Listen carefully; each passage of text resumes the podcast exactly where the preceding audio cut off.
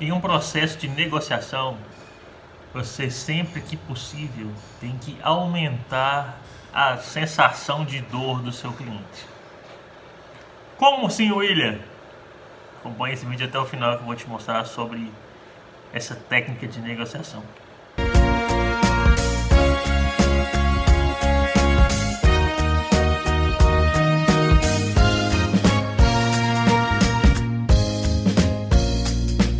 O William Rocha falando.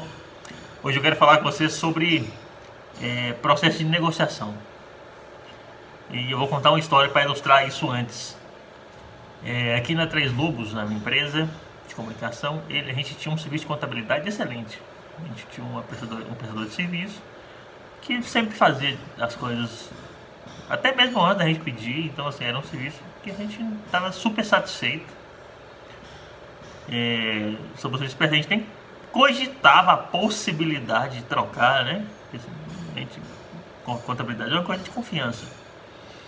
Até que um dia, um amigo chegou para mim, que é contador, falou comigo assim: William, qual o regime tributário que vocês estão trabalhando lá na Três Lobos?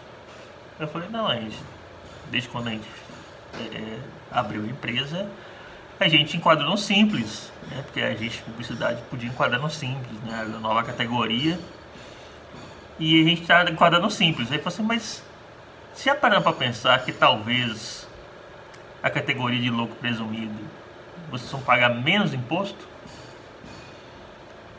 Aí eu falei, não, porque eu, eu sempre já tive outra empresa antes dessa, da, da Três Lobos, e a gente era louco presumido e a gente pagava mais imposto. A ideia do simples era diminuir o imposto. E aí ele começou, não, mas vem cá. Aí puxou um papel e começou a falar não, mas isso, isso, isso, isso. E ele me mostrou que já tinha quase três anos que a gente estava pagando imposto a mais do que deveria. Não por um erro da contabilidade anterior, porque a contabilidade estava totalmente correta, mas só por, por esse enquadramento de impostos, a gente estava pagando um imposto a mais do que necessário. E aí eu perguntei para ele, mas então me, ajuda nisso aí, assume a contabilidade e hoje ele é nosso contador. E é, nesse caso que a gente tem que tratar os nossos clientes, é aumentar a dor, porque é, partes financeiras sempre foi uma dor para todas as empresas, né? Contabilidade, que a gente, a gente que é empresário às vezes não sabe de todos esses critérios. Mas quando ele mostrou que eu estava pagando a mais, que eu poderia pagar a menos e guardar mais dinheiro, ele transformou a minha dor, que era, que era latente, para uma dor pulsante. Aquela cor ali, aquela dor ali, nossa, todo eu tenho que pagar imposto, todo eu tenho que pagar imposto. Ele mostrou, o William está pagando imposto a mais. Aí mudou a negociação. Poxa, eu não posso pagar mais imposto a mais. Eu tenho que mudar agora. Então eu passei o patamar. Então eu, ele, ele não sei se foi consciente ou não, mas o que, que ele fez? Ele passou a, o meu grau de dor de latente para pulsante. Aquilo não, não saía da minha cabeça mais.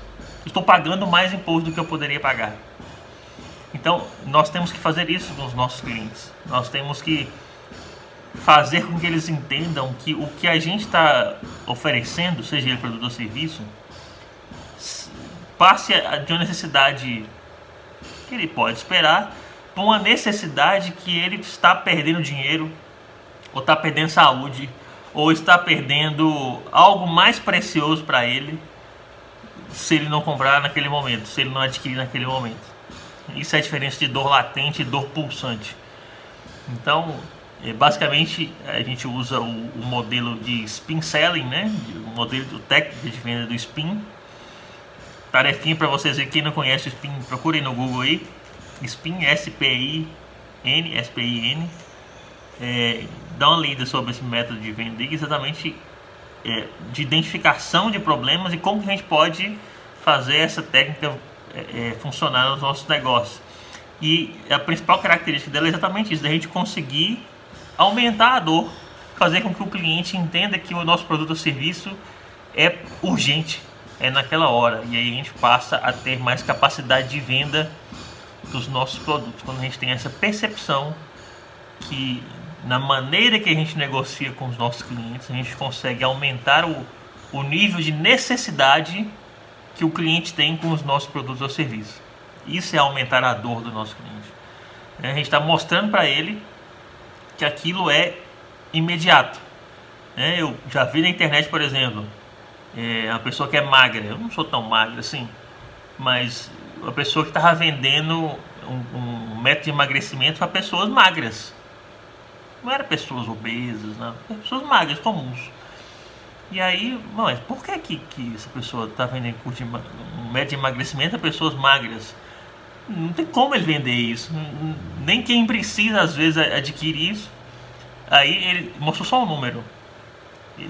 Na, na headline do site dele tem assim: você tem 60% mais chances de ter um, um, um, ataque cardíaco fulminante se você tem aquela barriguinha acima de não sei quantos centímetros é, de diâmetro.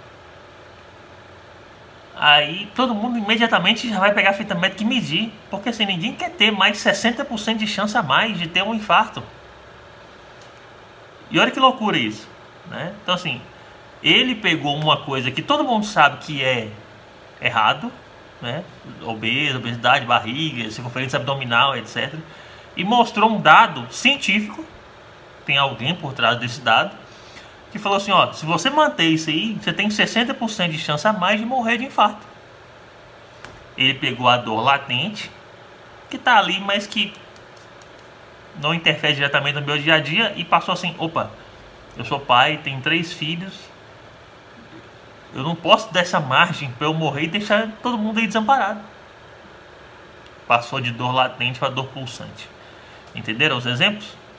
Então é isso, pessoal. Vamos tentar, nos nossos segmentos, transformar as dores comuns em dores pulsantes, que as pessoas adquiram nossos produtos com mais rapidez e urgência. Beleza, pessoal? Forte abraço, valeu!